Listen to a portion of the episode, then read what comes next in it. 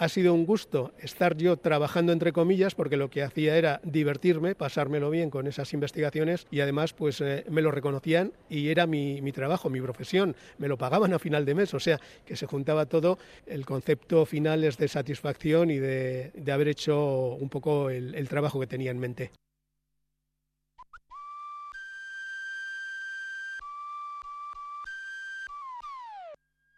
Cultura.eus con Galder Pérez.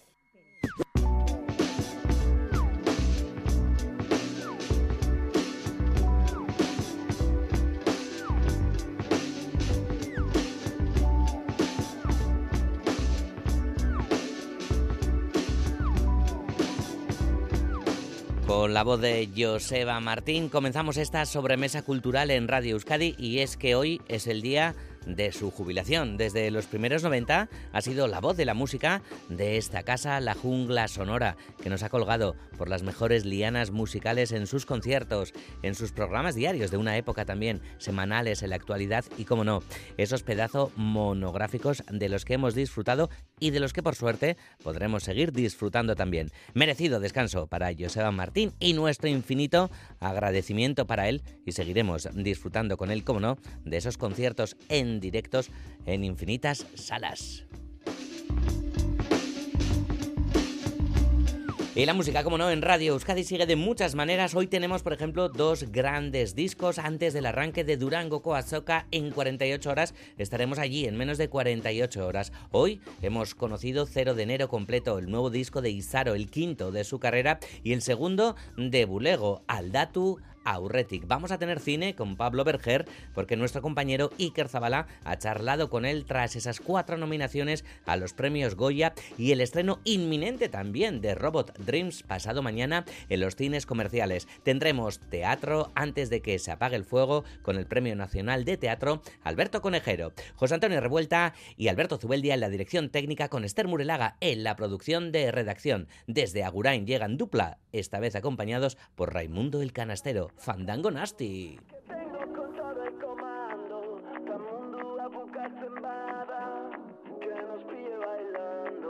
Amacho gaur nahi dut fandango Que vengo con todo el comando. Ta mundua bukatzen bada Que nos pille bailando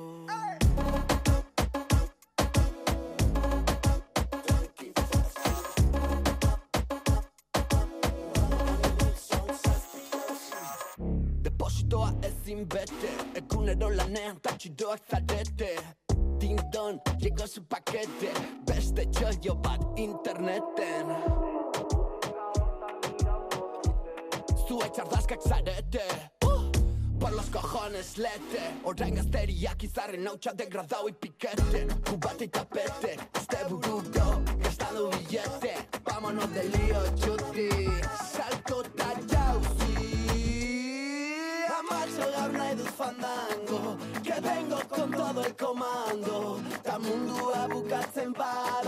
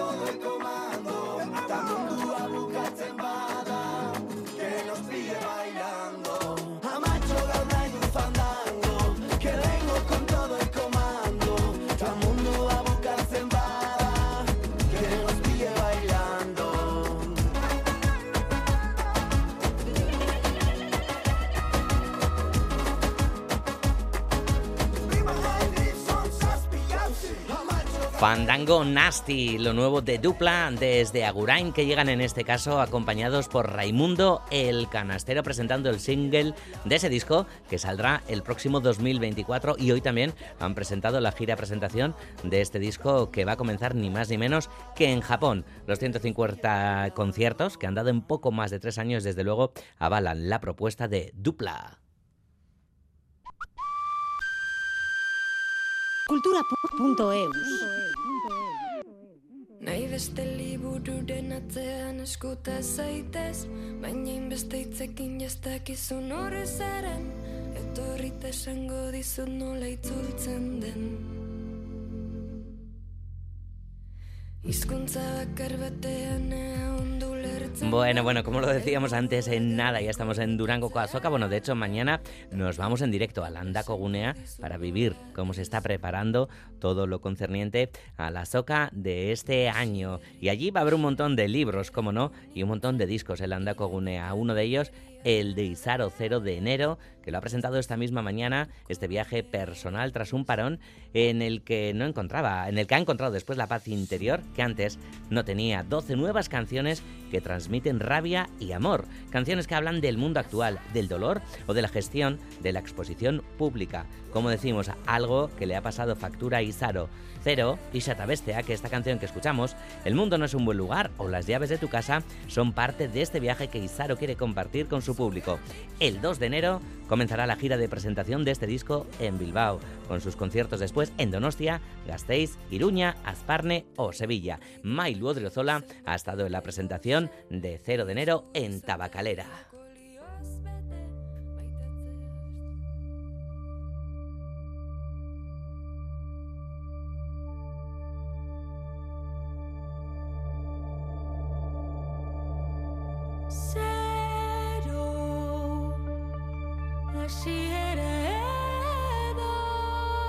Con este comienzo, Isaro nos traslada a un mundo complejo, al universo en el que ella ha estado sumergida durante un tiempo.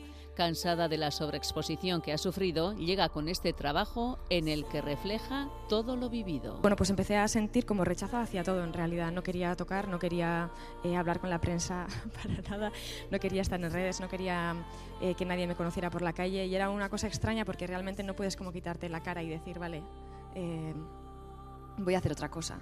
Porque realmente también era esto lo que quería hacer, pero necesitaba como entender lo que estaba sucediendo y para mí ha sido como poner todos los engranajes a cero, trabajar duro, encontrarme como con esa montaña y decidir subirla Badirudi mundu guztiak dakiela nora doan Isaro lo define como hacer un 8000, una expedición de la que quería dejar constancia. sacar todo lo que tenía, la rabia sobre todo, que era una cosa que yo no me había encontrado con, con la rabia tanto, y es muy difícil sacar la rabia. Y bueno, sacarla, depurarla, llegar a la punta del monte como una reflexión, poder bajarla, ¿no? Y poder llegar, como bien decía Platón en el mito de la cueva, ¿no? Co- Como que tienes que ir y cuando lo encuentres tienes que volver a contarlo, como que si no, no tiene sentido. El día en que se encontró verdaderamente bien es cuando empezó a trabajar en este disco que camina de la rabia a la calma con la música electrónica como base para soltar todo lo acumulado en su interior. Ha realizado un audiovisual en el que encadena los videoclips de las 12 canciones del disco, su 3.0 a las puertas de cumplir los 30 años. El baile es uno de los grandes protagonistas de estos vídeos que tienen una estética fría, impersonal y minimalista que también se podrá ver en sus directos. Yo voy a bailar todo el rato, eso es verdad. Pero coreografiada, acompañada, sí estaré eh, en, en- en los conciertos de presentación. Y eso, vamos a intentar llevar un poco todo el... Para mí era súper importante en este disco, en todos lo he intentado, ¿eh? pero eh, para mí es muy importante siempre que hago cosas, hacerlas sensoriales, multisensoriales. Y también a pues, cara de los directos sí que queremos como transmitir, intentar transmitir como esa, esa expedición y que también la gente pueda conectar si quiere con, con bueno pues con su propio sus propios fantasmas y pueda salir un poco más curado. El 2 de enero comienza la gira de presentación de 0 de enero en el Euskalduna de Bilbao. Donostia, Gasteiz, Don Iván Eloizune, Iruña, Asparne, Barcelona o Sevilla acogerán también a Isaro y a su cero de enero. Ya las cosas vuelven a su lugar. Hace tiempo que no salí a caminar. Las señoras me saludan al pasar. Ya no tengo tiempo a disimular.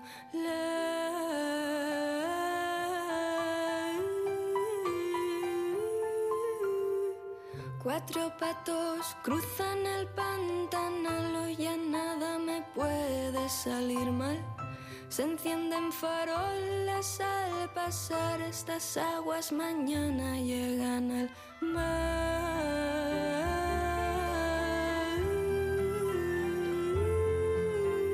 Todas las horas que quedan van a pasar. Todas las horas que quedan van a pasar.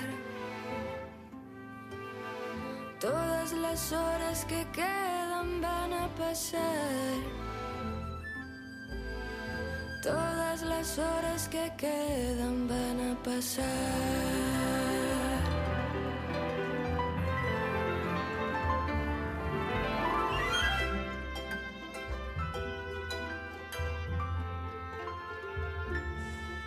Cero de enero, el nuevo disco de Isaro, el quinto ya en su carrera en directo a partir del 2 de enero.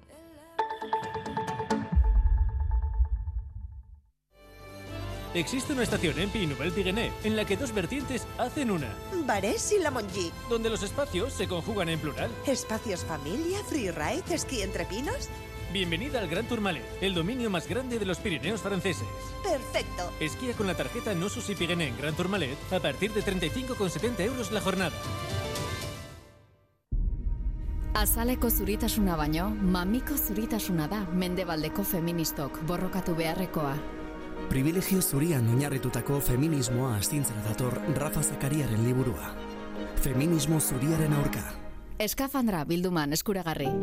Jakin, herria, kultura. EITBren eskutik.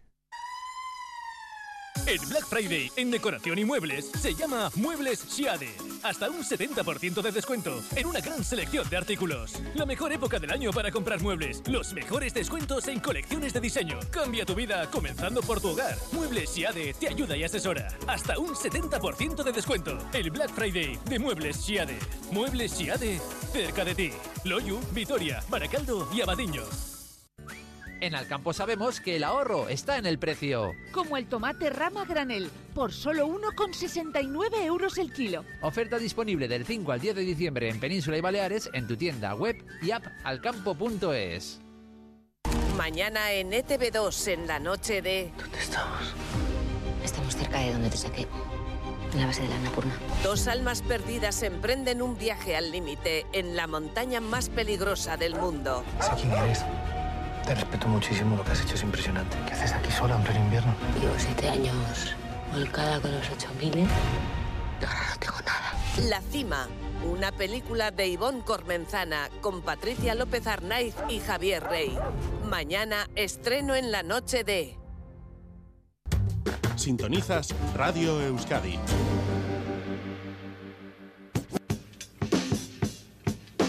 Cultura.eus. Y frente al fuego nuestros cuerpos arrojaban sombras por todas las paredes de la cueva como pinturas fugaces. Aquí. Los caballos no quieren avanzar. Vamos, malditos, estoy al pie de Troya. Tres veces ataco las murallas. Y tres veces una fuerza me empuja atrás. Pero ¿qué importa? Ella es de su esposo. Su esposo es griego y basta. Exigen honor, patria, exigen la venganza y a cada grito otro y otro y otro. Y ya solo la mosquita. Héctor me ve, me alcanza, quiere arrebatarme la vida, corre hacia mí, me clava la lanza en el vientre y mientras la empuja dice, muere.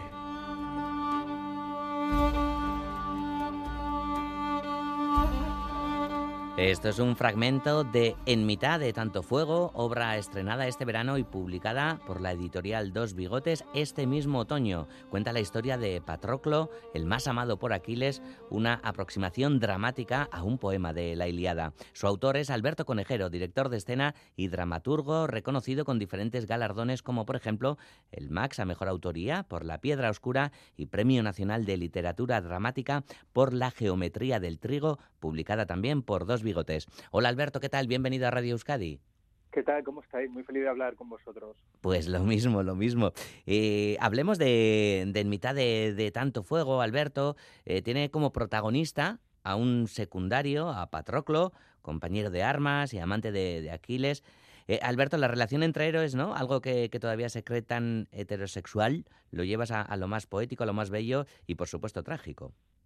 Sí, ha, sido sobre todo eh, leer el entrelineado, ¿no? Leer a Homero eh, e intuir lo que, lo que Homero decía entre verso y verso y también eh, reventar, como dice el texto en un momento dado, tantos eufemismos que durante los siglos han acompañado a esta relación, ¿no? Entre estos dos héroes de guerra, entre estos dos soldados que son Patroclo y, Aquiles, y, sabemos que hay textos que han desaparecido, que fueron quemados, que fueron censurados, donde hablaban abiertamente de la relación eh, erótica, amorosa, incluso diría, entre estas dos figuras y yo lo que he tratado es eh, habitar ese hueco, instalarme ahí, en ese hueco que la historia ha, dejado y que hay algunos fragmentos ¿no? de, de esa relación perdida o no contada y, escribirlo desde mi punto de vista. Mm. Algo además que, que lo, llevas conociendo indagando, creo, ¿no? Desde la adolescencia y demás, la, la Iliada, la Odisea, ¿no? Eh, estaban muy presentes en tu adolescencia y no sé si ya desde entonces tenías también, ¿no? esa mirada queer incluso. Bueno, yo creo que quizá intuitivamente no, uno no sabe cuándo empiezan a escribirse las obras, pero es verdad, eh, yo me, eduqué en un instituto público del Estarrayo de Madrid, donde eh, estudiábamos los hijos de los obreros, de las limpiadoras y los limpiadores, de, los, de las cajeras, y, tuve la suerte en esa educación pública de tener una profesora de griego clásico que logró eh, seducirnos con, con aquel caudal de historias, eh, de Homero, de Eurípides, de, Esquilo, y desde entonces sentí fascinación por estos materiales, porque había algo eh, de mi propia vida, de mi propia biografía, que reconocía en, en, esas obras. Y efectivamente quizá haya ahí, en ese adolescente LGTB, aún sin esas siglas, aún sin nombrarlo, eh, asustado, e inquieto, ¿no? Por, porque de repente mi identidad, bueno, era una, una, identidad en ese momento marginalizada eh, y peligrosa, diría, pues encontró en, en esas obras un refugio y quizá ahí fue cuando empezó a alumbrarse esta historia de la que estamos hablando ahora. Mm. Eh, quizá por eso también, ¿no? Ya desde el principio, eh, cuando dices, ¿no? Que Patroclo se pregunta quién era antes de conocer a Aquiles y demás, ¿no? lo marcas como aquello de, niño raro, débil y torpe, ¿no? Atento, ¿no? A cosas que nadie más parecía ver, ¿no? Aquí ya hay toda una intención, ¿no? De, de crear una oda, ¿no? A, a toda esa gente rara, ¿no? O a lo no normativo, vaya. Bueno, yo creo que todos y todas somos la rareza de otra persona. Para no, no hay nadie que no sea la rareza de otra persona, pero es verdad que entre otras cosas, de tanto fuego es un canto a la diferencia, a nuestras rarezas, a, habitar lo que nos hace eh, raros y pero a la vez singulares y únicos y por tanto preciosos, ¿no? Porque quizá lo que más nos define, lo que deberíamos sentir más orgullo a veces son de nuestras eh, rarezas y todos los que eh, hemos sido considerados torpes o raros o frágiles en un momento dado, pues quizá ahí estaba ya temblando algo muy muy poderoso, ¿no? Y este Patroclo que fue efectivamente un niño raro eh, eh, luego se convirtió ¿no? en, ese héroe de, de, la, de la Iliada, ¿no? al lado de, del más valiente y hermoso como era Aquiles. Y, sí que hay eh, una mirada muy reivindicativa de esa rareza, de, una legión maravillosa de raros y raras que estamos en el, en el mundo, ¿no? Y que nos han puesto mil nombres a lo largo de la historia, Nes, Friki, Raro, Bichos Raros, todos esos nombres con los que se, a veces se pretende aplastar la diferencia, pero yo creo que se puede convertir en, en una corona que llevar con, con alegría. Hmm. Eh, Alberto, dices que, que, todas las historias de amor son historias de, de fantasmas o, o, son quizá eh, una espera tal vez, ¿no? Porque la función también se plantea como, como una espera, algo tan simbólico y tan teatral. Sí, y, y desde muchos lados. Esta frase que, que, que citas eh, realmente es que el que nos habla, y esto no es un destripo, un spoiler, porque se sabe desde el principio, es un propio fantasma, ¿no? Un fantasma, eh, en este caso, eh, vuelto de la guerra, salido de la guerra, que es Patroclo, que espera eternamente la llegada de, de, de Aquiles. Y creo que cuando nos enamoramos, algo de nosotros se convierte en un fantasma, porque estamos y no estamos, estamos donde estamos, pero estamos eh, con nuestro enamorado, con nuestra enamorada, porque algo de nosotros eh, está vivo, pero está en otro lado, ¿no? Está esperando. Yo creo que todo, que el amor mm, también es espera, el momento de encontrarte con el cuerpo que, eh, que amas, de vivir esa ausencia y sobre todo también hay algo, quizá el amor es que está destinado a, eh, a, a, terminarse. Hay alguna lucha también ¿no? en la obra entre esos conceptos asociados a, en este caso, a los dioses y a los héroes, ¿no? de la inmortalidad, la mortalidad, lo que es eterno, lo que es efímero. Y quizá la potencia de, del amor es que cuando lo vivimos nos parece que no se va a acabar nunca, ¿no? que es eterno, pero todos en el fondo sabemos que es efímero.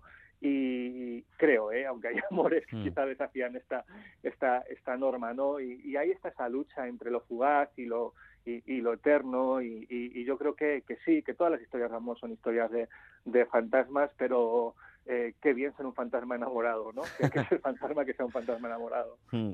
Hablas también de, de la celebración de, de, la carne. No sé si el amor, eh, la pasión, eh, el deseo es lo mismo, ¿no? Porque hablamos de, de, impulsos que también son los que agitan esta obra. Sí, yo, yo he querido, porque tuve como una primera eh, pulsión que luego deshice, que era que esta fuera una historia de amor, de amor romántico, diría. Y, y es curioso como el lenguaje dice, eh, ames a quien ames, bueno, es que yo no tengo que estar enamorado para que mi elección sexoafectiva sea digna, sea respetable, ¿no? Hay historias que son historias de la carne, no, no historias de amor y, y, y amantes que, que, es en la cama donde tienen, digamos, su, su templo y no en la casa. Y, y, yo quería que este Patroclo no tuviera miedo de nombrar el eros, de nombrar el deseo erótico, de reclamar eh, la dignidad de su carne, de su deseo, ¿no? Más allá de esa justificación que a veces llega desde el amor romántico, ¿no? Una idea de familia más tradicional. O sea, Patroclo lógicamente está enamoradísimo de, de Aquiles, pero lo reclama desde un sitio eh, muy físico, muy corpóreo, ¿no? Y, y, poniendo quizá más que el agapi, ¿no? El, el, el, amor romántico, el eros, el, el, deseo carnal en el centro de, de, de la experiencia. Mm. Pero hay algo ahí también, ¿no? Súper super presente en, en, el texto, en, en la historia de, de, estos dos personajes, que es, la, que es la, la, propia guerra, ¿no? Ahí está el amor, ¿no? Frente a la guerra y demás. Patroclo dice que no quiere hablar de Troya, pero pues acá, acaba admitiendo que su vida no podría entenderse sin la guerra.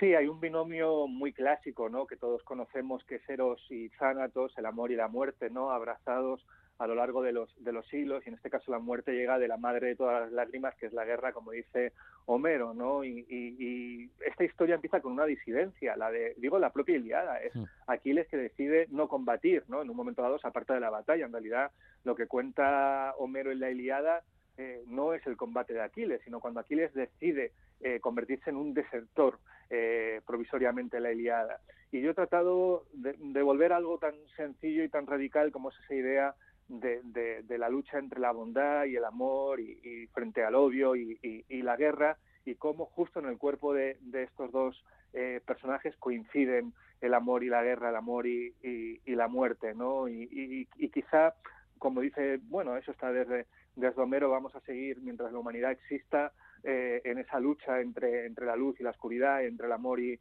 y, la muerte, pero yo creo, yo creo sí que este Patroclo una y otra vez reclama, reclama el amor, reclama la bondad y sin embargo no puede, no puede escapar de la guerra. Mm, es terrible porque el desertor no termina como criminal.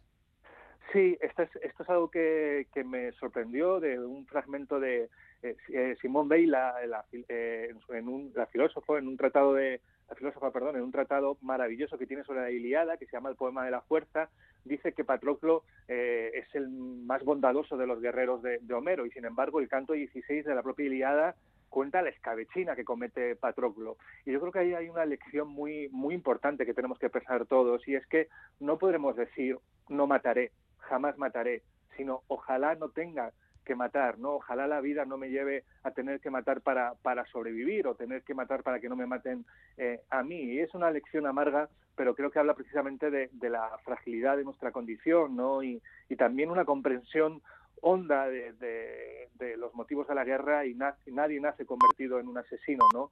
No venimos a este mundo cuando nos alumbran, no venimos a propagar la oscuridad, venimos a multiplicar la vida y sin embargo luego ahí está el ser humano con, sus miserias y por eso justo este Patroclo que intenta correr en, dire en dirección contraria a la muerte, a la guerra, todo su intento es esquivar eso finalmente en el acto de amor más desesperado, más sacrificial, porque no deja de ser un sacrificio eh, por, por, su compañero, por Aquiles, efectivamente se convierte en aquello que él ha dicho eh, previamente, no hay monstruo más horrible que un héroe de guerra. Pues en eso lamentablemente se convierte Patroclo al final, aunque esto sí es un destripe, ¿eh? un poquito de, de, spoiler, no pasa nada. bueno, no pasa nada. el texto sigue siendo súper atractivo, da igual que haya spoilers y demás, ¿no? Un texto además tan lleno de, de belleza, de, de una poesía brutal. No sé si lo consideras también un alegato antibélico, Alberto.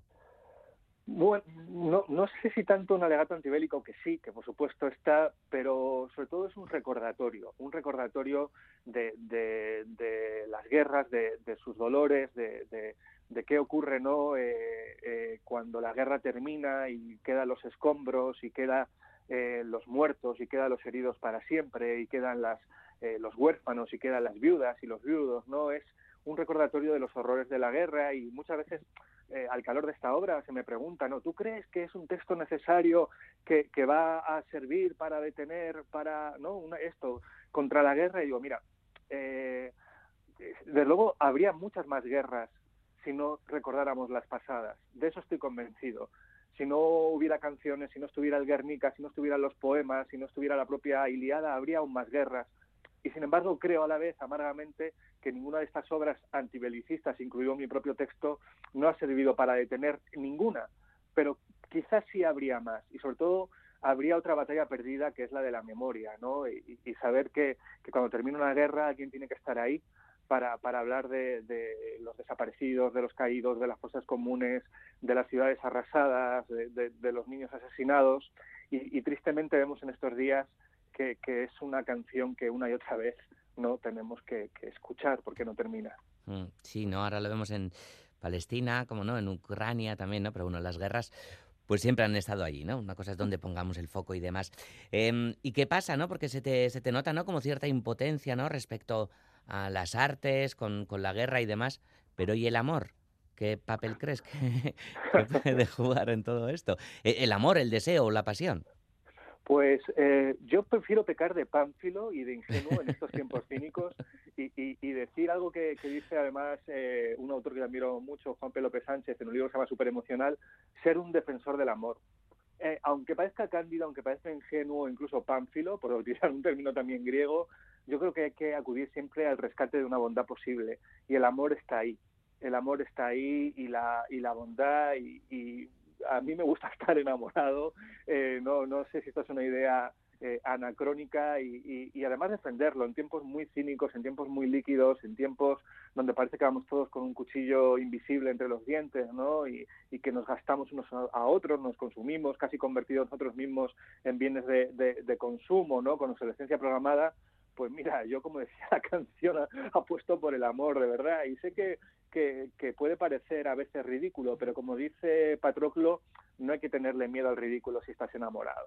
Y yo prefiero evitar ese ridículo que no, que no eh, la penumbra gris de los cínicos. Así que, no sé, es también una... Eh, yo creo que Patroclo al final, el texto, mitad de tanto fuego, ese fuego que es el de la guerra, pero que también es el del amor, eh, no, no deja de ser una... Eh, un alegato, decías antes antibelicista, pero yo también diría proamoroso o proerótico, ¿no? Eh, eh, y una defensa de eso, de, de seguir confiando, de seguir entregando la vida a alguien que es verdad que luego puede hacernos daño y que nos puede abandonar y eso, como decíamos antes, no convertirnos en fantasmas, eh, pero ¿qué sería la vida sin eso? no? Yo qué sé, es una forma de trascendencia también, de no pasar solo por esta vida para producir y consumir y ya está, ¿no? sino buscar una forma de ligación con otro ser humano y como me ves, pues aquí me vas a encontrar en una de defensa cerrada de, del amor. Qué bonito, nos vamos a quedar, ¿no? Con lo de alegato por, por el panfilismo, así, no sé cómo lo diríamos, ¿no? Sí, sí, hay que ser un poquito más panfilo, que etimológicamente es el que quiere a todos, el que ama a todos. Ajá. Y ojalá el mundo estuviera lleno de pánfilos, de verdad, lo creo de verdad. Pues ojalá volvamos pronto a, a visitar esta cofradía de, de raros. Ha sido un placer charlar contigo, Alberto. Hoy hemos hablado de En mitad de tanto fuego, el texto teatral de Alberto Conejero, publicado por la editorial Dos Bigotes. Y ojalá pronto podamos ver también la, la función de teatro, a ver si llega aquí a Euskadi pronto, Alberto. Pues para cerrar una pequeña primicia, yo creo que sí, que muy pronto la veréis. Oh. Muy pronto. Sí, sí, creo que sí, que va a llegar a Euskadi. Qué bien. Qué bien. Estupenda noticia. Pues qué mejor manera que para cerrar esta conversación. Alberto Conejero, un placer. Un abrazo enorme y hasta siempre.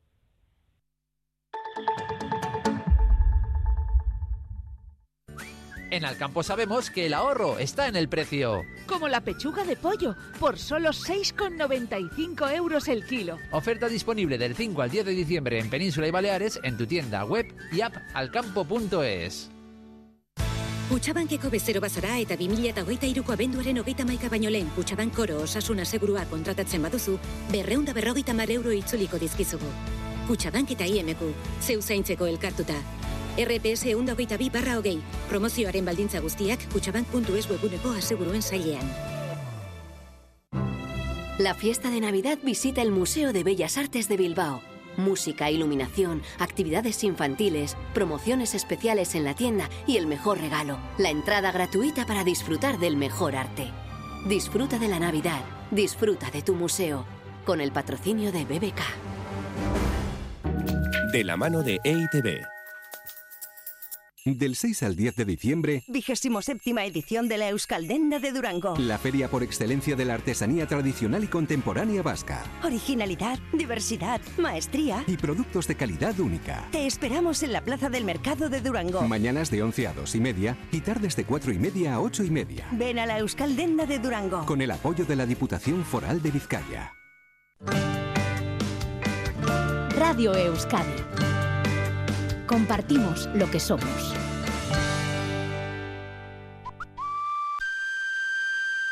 Cultura.eus.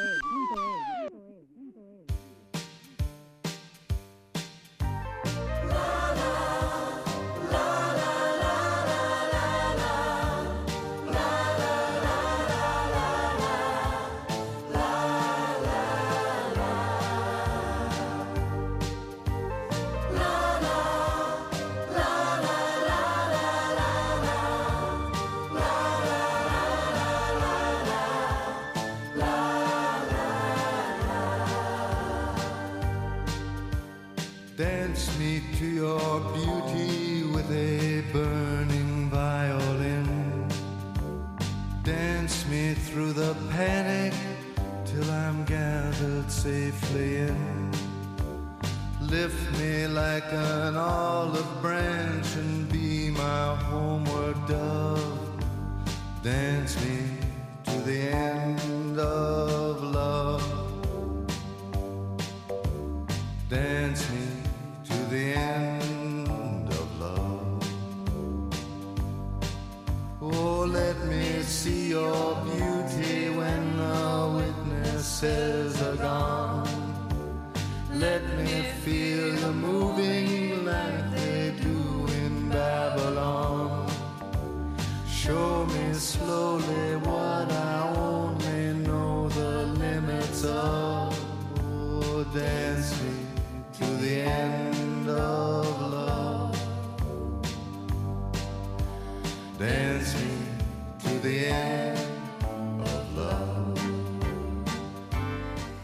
El Victoria Eugenia Donostiarra presenta mañana el Ballet Jazz Montreal con un espectáculo que rinde homenaje al músico y poeta Leonard Cohen.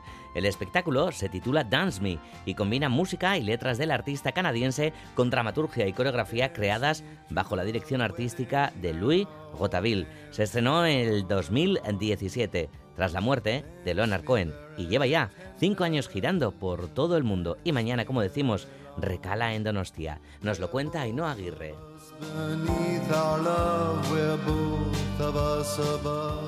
Leonard Cohen falleció en noviembre de 2016 y para entonces Louis Robitaille, director artístico de Ballet Jazz Montreal, ya estaba trabajando en este espectáculo. El músico de Montreal dio su aprobación al proyecto, pero no llegó a verlo en un escenario, ya que Dance Me se estrenó al año de fallecer Leonard Cohen en diciembre de 2017. Desde entonces ha girado por todo el mundo. El cubano Yosmel Calderón es uno de los bailarines de la compañía artista músico, poeta, escritor, quebecois y internacional. Tuvimos, no sé si fue la desdicha o el, el, de alguna manera nos abrió las puertas su muerte en ese preciso momento y el espectáculo se ha brindado en todo, todas, todas las partes del mundo. 14 bailarines participan en este espectáculo de hora y 20 minutos de duración que recorre cinco décadas de música de Leonard Cohen. Es un viaje al interior de su obra, un espectáculo en el que cobran vida sus melodías y letras. La obra es muy abierta eh, porque tenemos mucho trabajo físico, tenemos teatro, tenemos música, canto, danza, eh, parte de lo que es neoclásico, parte de lo que es contemporáneo, parte de lo que es la sátira dentro de la pieza tenemos un amplio espectro de posibilidades para que la audiencia siempre se conecte. De alguna u otra forma siempre pueden agarrarse de eso y conectarse. En este espectáculo multidisciplinar han trabajado Eric Jan, responsable de la puesta en escena y dramaturgia, y los coreógrafos Andonis Foniadakis, Isan Rustem y Anabel López Ochoa. La bailarina panameña Tuti Cedeno nos contaba cuál ha sido la aportación de cada uno de los coreógrafos. Para Leonard Cohen era muy importante que no solamente utilizáramos los hits en su música, sino como una recolección de toda su carrera. Em, y entonces que el espectáculo fuera como un viaje musical. Eh, Andonis se enfocó más en la musicalidad y San entró más en la poesía de Leonard Cohen y Anabel en la emoción de la música. De la dirección musical se ha encargado Martin León. A él le confiaron la selección de canciones del espectáculo. Algunas de esas canciones eh, son interpretadas por los propios bailarines de la compañía, otras suenan enteras tal cual las grabó Leonard Cohen y hay también canciones cortadas, extractos que se utilizan para las transiciones entre escenas. Dance Me, espectáculo de la compañía Ballet Jazz Montreal, llegará mañana a Donostia a las siete y media en el Teatro Victoria Eugenia.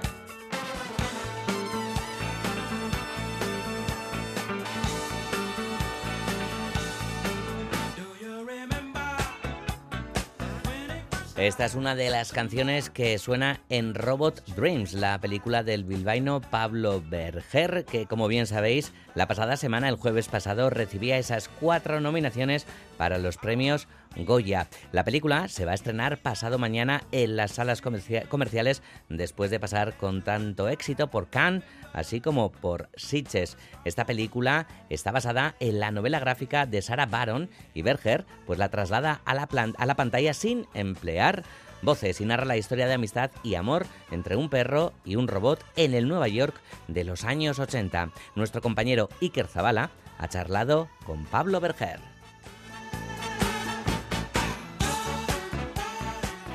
Es el gran salto de Robot Dreams, eh, esta película de animación que viene con unas credenciales eh, ciertamente importantes, pero que afronta ahora ¿no? ese, último viaje, ¿no? ese encuentro con el público. Estamos con su creador, con Pablo Borger, eh, bilbaíno de nacimiento, que nos ha hecho un hueco para, para esta presentación de Robot Dreams en cultura.eus. Arracha León, Pablo. Arracha León, Iker, feliz, estoy en mi casa, estoy en Bilbao. Y, y encima estamos haciendo esta grabación en el antiguo cine prueba, ahora es el Hotel Lavando, y mi casa estaba pegada a este cine, o sea que estoy en mi barrio, fíjate qué, contento estoy. Yo no sé las veces que yo he subido y bajado por, por la calle Colón de la Reategui nos referíamos ¿no? a este estreno de, Robot Dreams eh, que se estrenará esta semana y que supone ¿no? ese, encuentro con el público que imagino que, tendrás esas mariposas en el estómago, ¿no? que siempre se dice ¿no? antes del estreno, ese símil teatral que en este caso, bueno, pues eh, para ti no sé si es así, ¿no? pero es el último viaje ¿no? que tiene una película. Sin duda es la hora de la verdad, el 6 de diciembre, pero en mi caso eh, sí que hay mariposas en el estómago por una, por una razón especial, porque a pesar de ser mi cuarta película, es mi ópera prima como director de animación. Entonces estoy nervioso, impaciente, sé que mis películas de imagen real han tenido un público fiel y han funcionado muy bien en taquilla.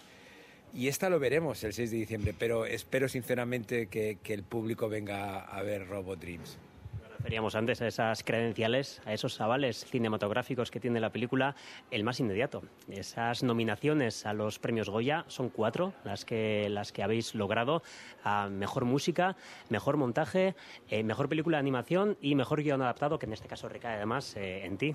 ¿Qué tal han caído esas, esas nominaciones? No sé si alguna os ha hecho particular ilusión. Eh, no, feliz, muy feliz. Eh, hemos roto un poco ese techo de cristal que hay respecto a la animación en los premios Goya, ya que normalmente solamente la nominan a mejor película de animación, o sea que estamos muy felices. A mí, obviamente, me hace mucha ilusión estar nominado al, al guion adaptado. Todas mis películas han estado nominadas al mejor guion, o sea, es 4 de 4, entonces me siento como un bilbaíno de esos de verdad, ¿eh? a lo grande. Entonces, esa me hace mucha ilusión. Sí que es verdad que también tienes un poquito de, un sabor agridulce porque el director de arte no está nominado o la diseñadora de sonido que ha hecho un trabajo maravilloso no lo está, pero 4-4 están muy, muy bien. Aparte que también hemos sido nominados a los premios Feroz, hemos sido nominados a los premios Forqué, los European Film Awards, me voy a Berlín dentro de una semana. Estamos ahí con los Golden Globe y los Oscars, o sea que es la temporada de premios y es verdad que una película como Robot Dreams suenan y le vienen muy bien porque, como tú bien sabes, los premios llaman la atención de, los espectadores y, de alguna manera es como decir, oye, presta atención a Robot Dreams. Robot Dreams, que es... Eh, la historia mm, entre dos entes, dos seres, un, perro solitario y un neófito casi, eh, un robot al que veremos nacer prácticamente. Será esa relación ¿no? que, tienen entre ellos el motor de la película. Esto ya existía, esto es una, novela gráfica de Sarah Bayron.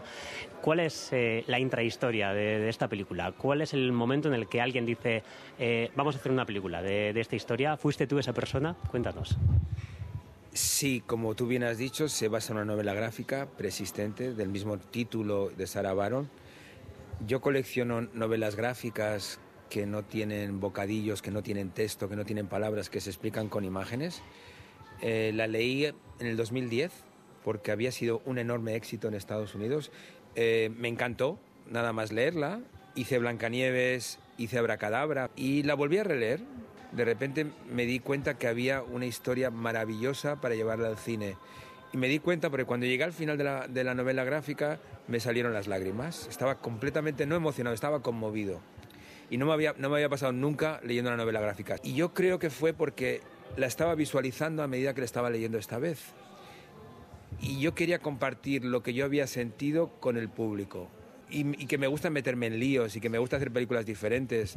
Ya había hecho una película muda y blanco y negro de alto presupuesto cuando nadie creía que era posible.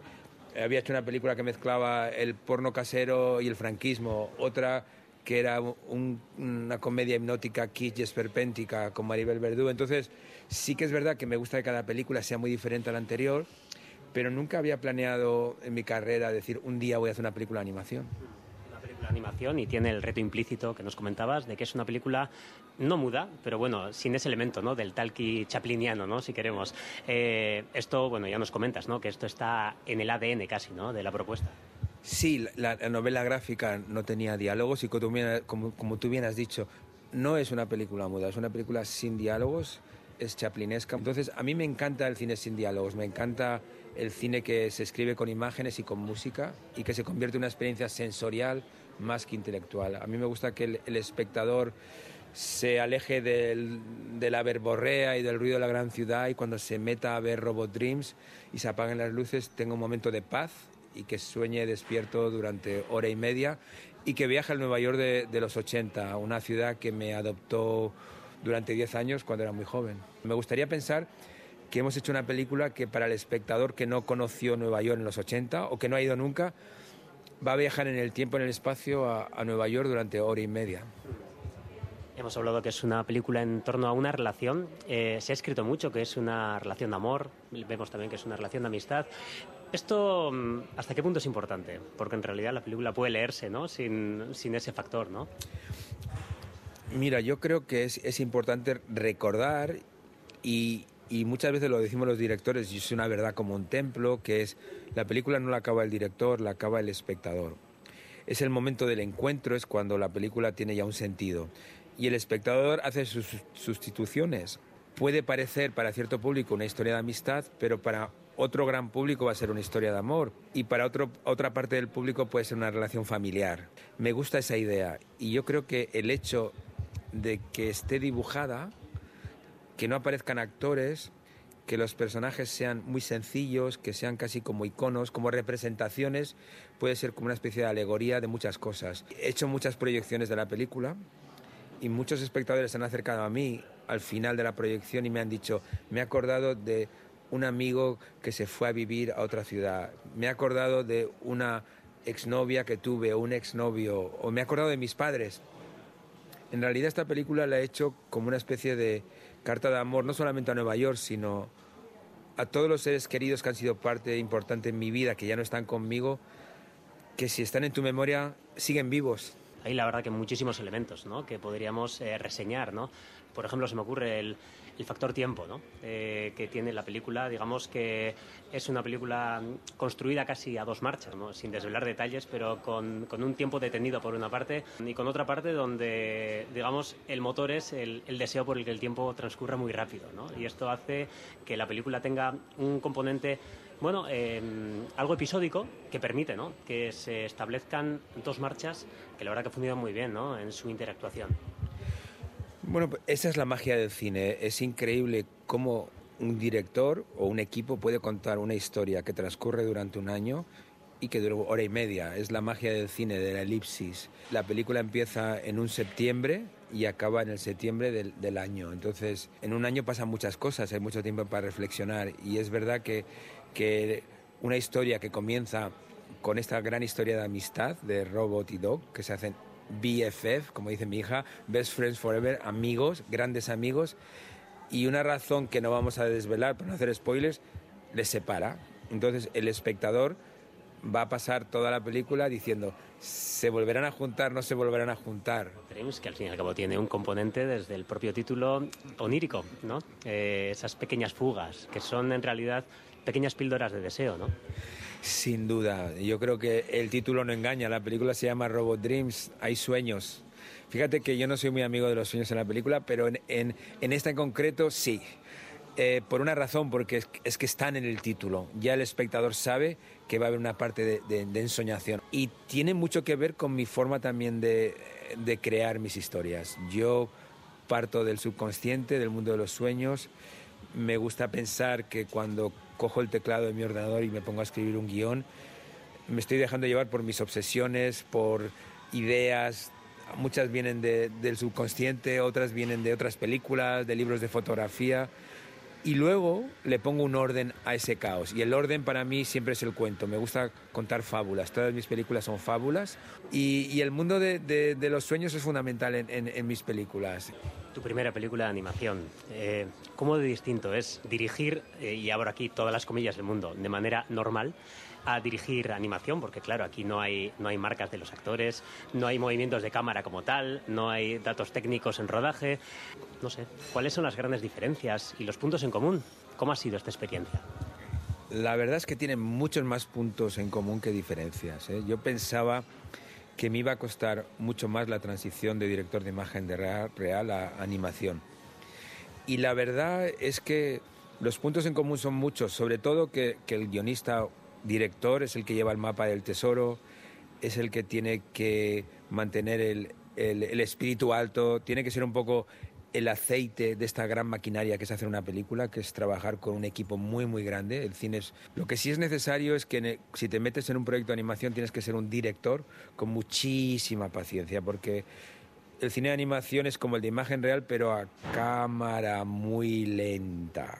Un rodaje de, imagen real son dos meses, de todas mis películas más o menos, y, un rodaje de, animación, cuando digo rodaje es el tiempo que trabajas con los animadores, son dos años. ¿Y cómo dialoga Robot con, el resto de tu obra? Eh, porque, por ejemplo, podríamos encontrar ¿no? Eh, bueno, puentes muy sugerentes, ¿no? por ejemplo, con Blancanieves. ¿no? El más obvio seguramente sería eh, su relación con la palabra, con la palabra hablada en este caso, pero también podríamos hablar, por ejemplo, sobre que ambos tienen mucho de, de referencia infantil, si se quiere. ¿no? Blancanieves parecía un cuento infantil a la que le dabas una pátina muy negra, muy adulta, y en el caso de Robot Dreams, quizás eh, cabría hablar de un comienzo más adulto, ¿no? Porque podría haberse hecho un, un texto bastante más trágico con estos mimbres y luego le das a todo ello, ¿no? Un punto mucho más colorido, mucho más familiar, ¿no?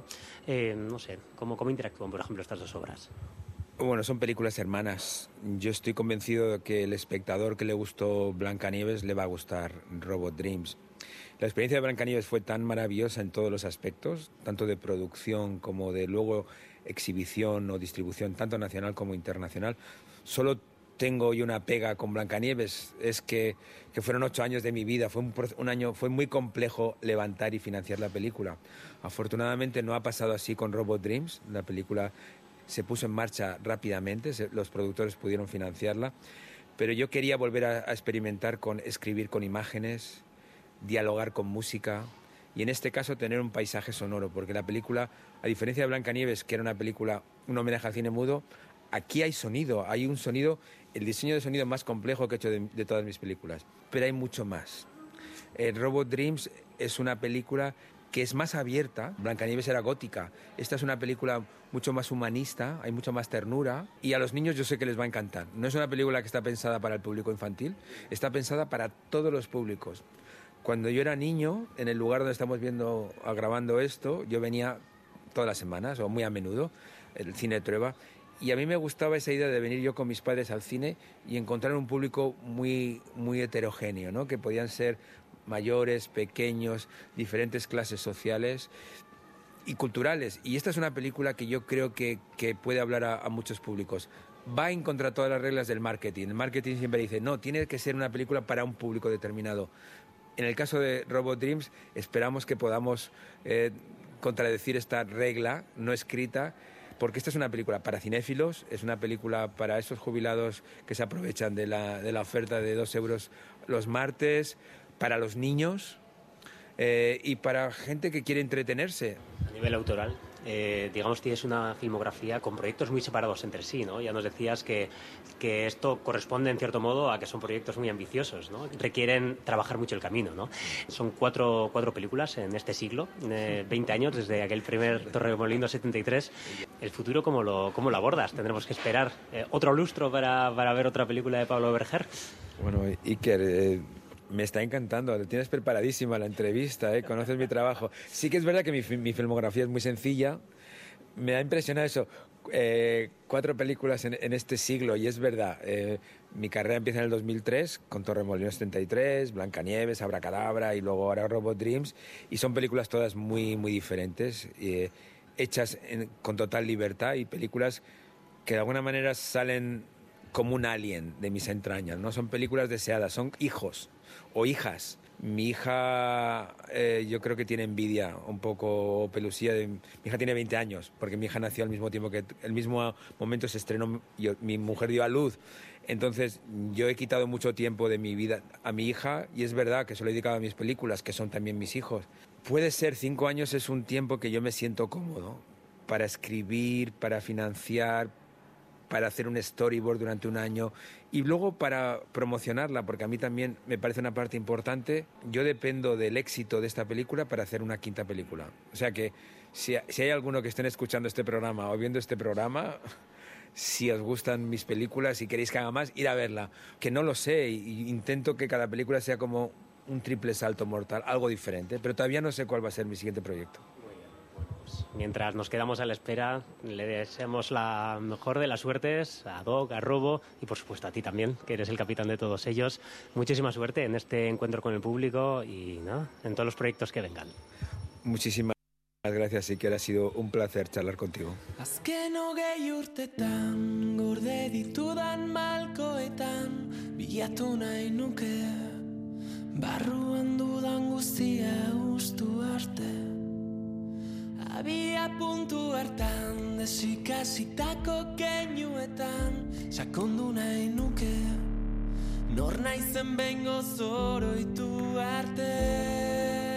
Desde pasado mañana en los cines Robot Dreams de Pablo Berger. Qué gozada la conversación que ha mantenido nuestro compañero Iker Zabala con el director bilbaíno. Nos vamos con la música de Bulego que hoy han presentado al Datu Aurretic, su segundo disco, que iremos conociendo más a fondo y, como no, será presentado también pasado mañana en Durango, Coazoca, Viar Arte, Ondo y San.